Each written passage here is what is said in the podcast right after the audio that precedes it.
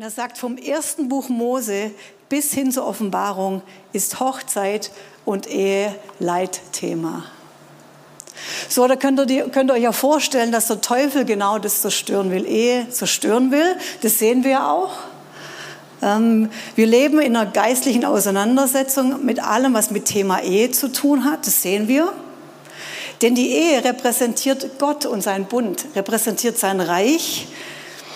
So ein, ein Bund, den zwei Menschen, Mann und Frau, miteinander schließen und mit Gott schließen. Ein hammerstarker Bund, der so viel Kraft und Autorität hat. Und der Teufel weiß, wenn er die zwei auseinanderkriegt, dann hat er richtig, kann er richtig Schaden anstellen und er setzt alles daran, diese Einheit auseinanderzubrechen.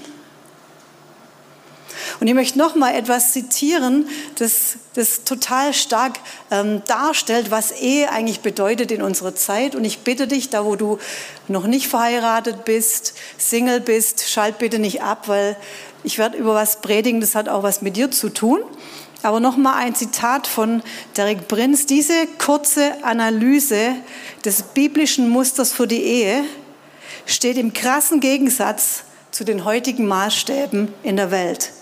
Aber auch mit den Vorstellungen, die in vielen Teilen des Leibes Jesu, des Leibes Christi akzeptiert wurden. Die vorherrschende Grundeinstellung zur Ehe gibt in der Regel genau Aufschluss über den moralischen und geistlichen Zustand einer Kultur oder Zivilisation. Der Untergang einer Kultur zeigt sich am Niedergang ihres Respekts vor der Ehe. Entsprechend dazu gilt, die Erneuerung einer Kultur zeigt sich in der parallel dazu verlaufenden Erneuerung der biblischen Werte in Bezug auf die Ehe. Das heißt, die Ehe in einer Gesellschaft wird nicht respektiert, zerbricht und genauso zerfällt die Gesellschaft. Und andersrum, wenn wir das wieder aufrichten, wenn wir die Maßstäbe Gottes wieder aufrichten, ist auch die Wiederherstellung von einer Kultur darin möglich. Ich gebe dir da auch einen Bibelvers dazu. Und das sehen wir in den Niedergang, sehen wir in Jeremia 25, 10 bis 11. Und da lesen wir, dass Gott sagt, da kommt eine Verwüstung durch Nebukadnezar aufs Land, weil so viel Götzendienst ist und so viel Missachtung der Gebote. Und da steht, ich lasse unter ihnen verloren gehen die Stimme der Wonne und die Stimme der Freude, die Stimme des Bräutigams und die Stimme der Braut. Interessant, die Stimme der Freude, die Stimme der Wonne. Und das ganze Land wird zur Trümmerstätte, zur Wüste. Und genau andersrum in Jeremia 33, 10 bis 11 lesen wir die Wiederherstellung einer Kultur und die Wiederherstellung von Ehe. Und da sagt Gott verheißt die endzeitliche Wiederherstellung von Juda und Israel und sagt, so spricht der Herr, an diesem Ort, von dem er sagt, er ist verwüstet, Dort wird wieder gehört werden die Stimme der Wonne und die Stimme der Freude, die Stimme des Bräutigams und die Stimme der Braut. Denn ich werde das Geschick des Landes wenden. Das heißt, Braut und Bräutigam und die Ehe stehen im Mittelpunkt von Gott. Na klar, er ist ja mittendrin, er nennt sich ja selber Bräutigam und er nennt uns Gemeinde Braut. So die Ehe die kleinste von Gott geschaffene Zelle. 1. Mose 2, Vers 18, der Herr sprach, es ist nicht gut, dass der Mensch allein sei. Amen. Du, es ist nicht gut, dass du allein bist. Ist nicht gut, dass du Einzelkämpfer bist. Ob du verheiratet bist oder nicht, allein gehst du ein. Sag das mal deinem Nachbar, du gehst ein allein. Du gehst ein ohne Gemeinde, du gehst ein ohne Gebetspartner, du gehst ein allein. So, und er sagt, hey, es ist gut, dass der Mensch, es ist nicht gut, dass der Mensch allein sei.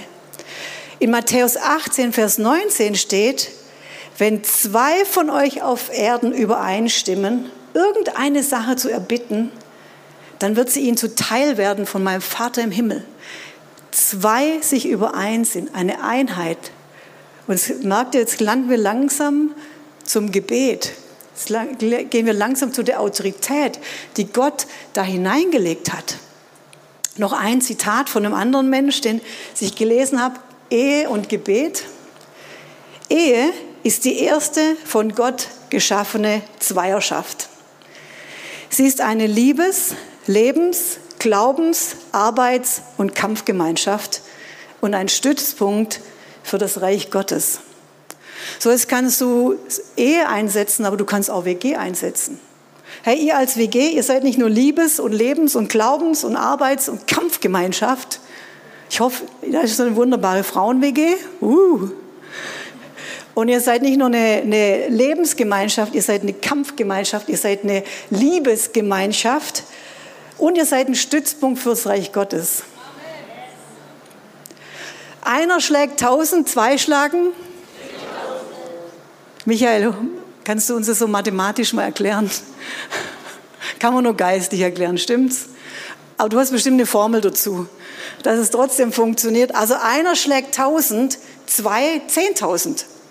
Da bin ich lieber bei der Zweiergemeinschaft. Ich schlage lieber die zehntausend. So, da gibt es eine Autorität in dieser Ehe, Schrägstrich Zweiergemeinschaft. Jetzt bist du mit im Boot. Und Gott sprach, und das lesen wir in 1. Mose 1, 26, ich lese aus der Luther-Übersetzung. Gott sprach, lasst uns Menschen machen zu unserem Bild, nach unserem Gleichnis, und sie sollen herrschen. Über die Fische, über Meer, über alles, alles, was sich auf der Erde regt. Sie sollen herrschen. Sie, sie, das sind mehrere. Sie sollen herrschen. So diese kleinste Zelle hat eine unwahrscheinliche Autorität von Gott bekommen. Die sollen herrschen. Auf diesem Planeten sollen sie herrschen. Und dann in, in Lukas 22, 29 steht, da sagt Jesus, ich verspreche euch, ihr werdet mit mir zusammen in meinem Reich herrschen. Interessant, das hört gar nicht auf mit dem Herrschen. Scheint irgendwie eine ein Programm Gottes zu sein, auch in die Ewigkeit rein. So, das heißt, er hat die Autorität auf zwei gelegt. Da beginnt die Autorität, auf diese zwei zu herrschen, zu regieren, das Reich Gottes zu repräsentieren und dann erst Volk, dann erst Gemeinschaft, dann erst Sippe, dann Gemeinde. Und es ist so powerful, weil Gott damit drin ist. Offenbarung 5, Vers 10 steht, und das kennen wir, du hast, und hast uns unserem Gott zu Königen, und in einer anderen Übersetzung steht, zu Mitherrschern gemacht. Du bist ein Mitherrscher. Du sollst mitherrschen. Und Priester. Und wir werden Könige sein auf Erden. Und in 1. Korinther 4, Vers 8, da ist es dem Autor richtig wichtig, das sagt er, ihr seid ja schon satt, ihr seid ja schon reich, ihr sitzt bereits auf dem Thron. Und das alles, ohne dass wir daran Anteil hätten. Und dann sagt er, was gäbe ich darum, ihr würdet tatsächlich schon regieren. Das sagt er, was gäbe ich darum, dass ihr versteht, was ihr für eine Autorität habt. Ihr Ehepaare, ihr WGs, ihr Zweiergemeinschaften, ihr, wo ihr euch eins macht dann sagt er, dann wären wir auch jetzt am Ziel. Interessant.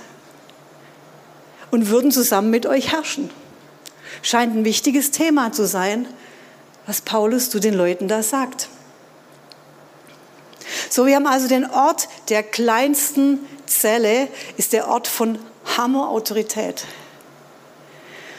Ist der Ort des Abbildes des Bundes Gottes, den er mit seinem Volk geschlossen hat. Ein Bild von Braut und Bräutigam, ein Bild der Gemeinde, Anfang und Ende hier. Und ein Gefäß, das der Teufel doch sicher am allermeisten angreifen möchte. Ist doch klar.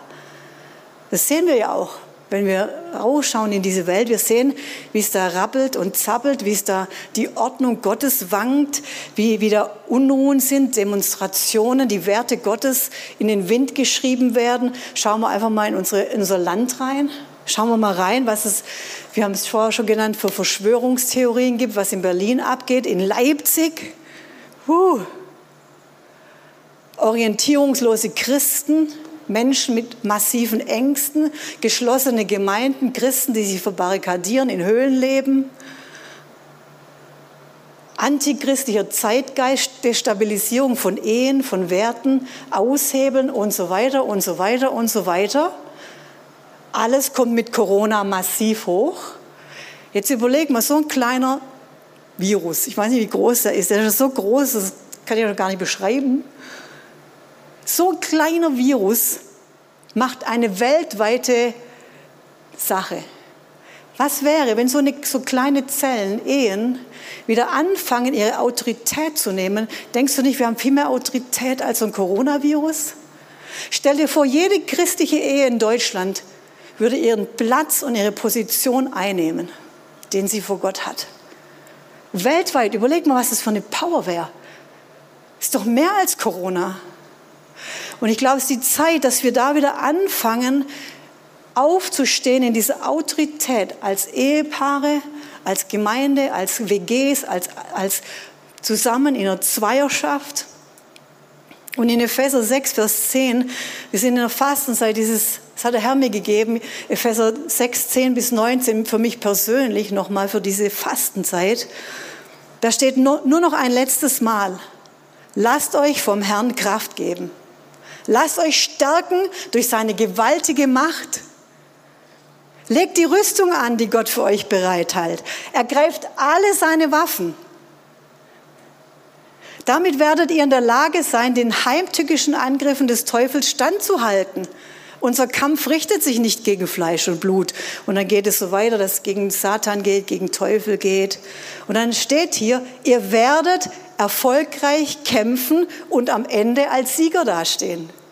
Das ist die Verheißung. Wendet euch vom Heiligen Geist geleitet immer und überall mit Bitten und Flehen an Gott. Lasst dabei in eurer Wachsamkeit nicht nach. Tretet mit Ausdauer und Beharrlichkeit für alle ein, die diese Gottes heiligen Volk gehören. Hier geht es um Gebet. Und der Herr sagt ganz eindeutig, Sieg steht hier bei mir. Am Ende werdet ihr als Sieger dastehen. Und das möchte ich dir sagen, dass ihr als Ehepaar, dass ihr, wo ihr aufsteht im Gebet, ihr habt eine Hammer-Autorität. Und da zählen auch alle anderen kleinen Zellen dazu, WGs, Gemeinschaften. Zu Mose gesellte sich Aaron. Das war ein Hammer-Team. Die waren ein Dream-Team. Jesus sandte die Jünger zwei und zwei aus. Paulus ging mit Barnabas. Und da, wo sie immer eins wurden im Gebet, da, da war die Kraft Gottes, da war Kraft Gottes. Wenn zwei von euch auf Erden übereinstimmen, einer schlägt tausend, zwei zehntausend. Und dazu brauchen wir das richtige Fundament. Die Ehe braucht ein gesundes Fundament. Das haben wir bei Frank und Bärbel gehört. Wir, unser Leben braucht ein gesundes Fundament.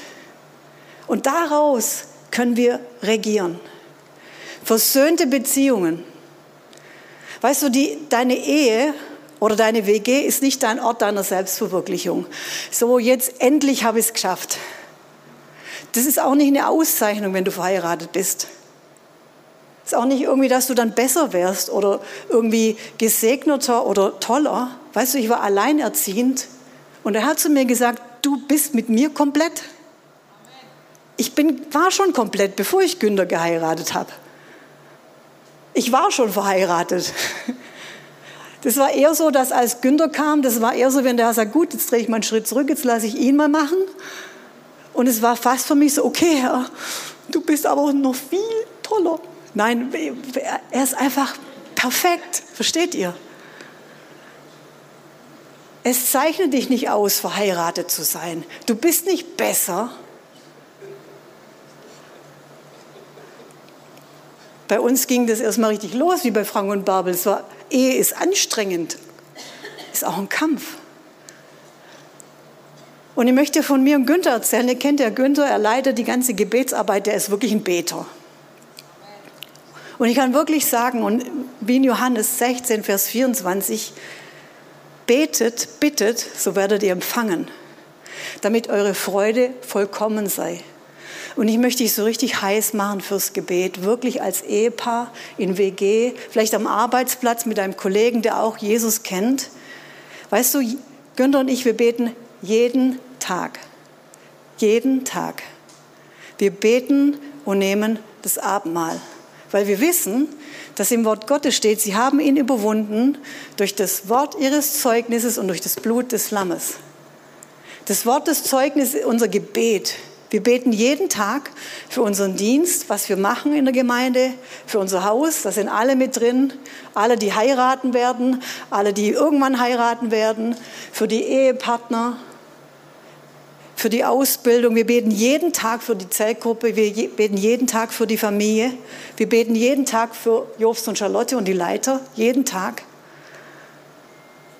Weil wir wissen, es passiert immer etwas, wenn wir beten. Es passiert immer etwas. Wir wissen, wir haben Autorität, das wissen wir. Und das hast du genauso. Wir beten jeden Tag und wenn es nur fünf Minuten sind, wir machen jeden Tag, beten wir die Dinge und manchmal machen wir einfach einen Rundumschlag, beten alles maschinengewehrmäßig, alles durch. Alles, was uns einfällt, alles, was uns in den Sinn kommt, wir legen alles auf den Schreibtisch Gottes. Alles, was unser Leben betrifft, wirklich. Wir beide sind sehr unterschiedlich. Und es ist in jeder Ehe so. Der eine will viel beten, der eine will lang beten, der andere will kurz beten, der andere will knien, der andere will stehen. Und am Anfang ist auch Stolz da und der eine findet sich vielleicht geistlicher und nicht so religiös der eine betet ganz lang, der andere ganz kurz. Aber wir müssen so einen Nenner finden, wo wir gemeinsam aufs Schlachtfeld gehen. Und ich möchte dich ermutigen, ihr lieben Ehepaare, ihr müsst den Nenner finden. Das habt ihr ja auch bei euren Wohnzimmermöbeln hingekriegt.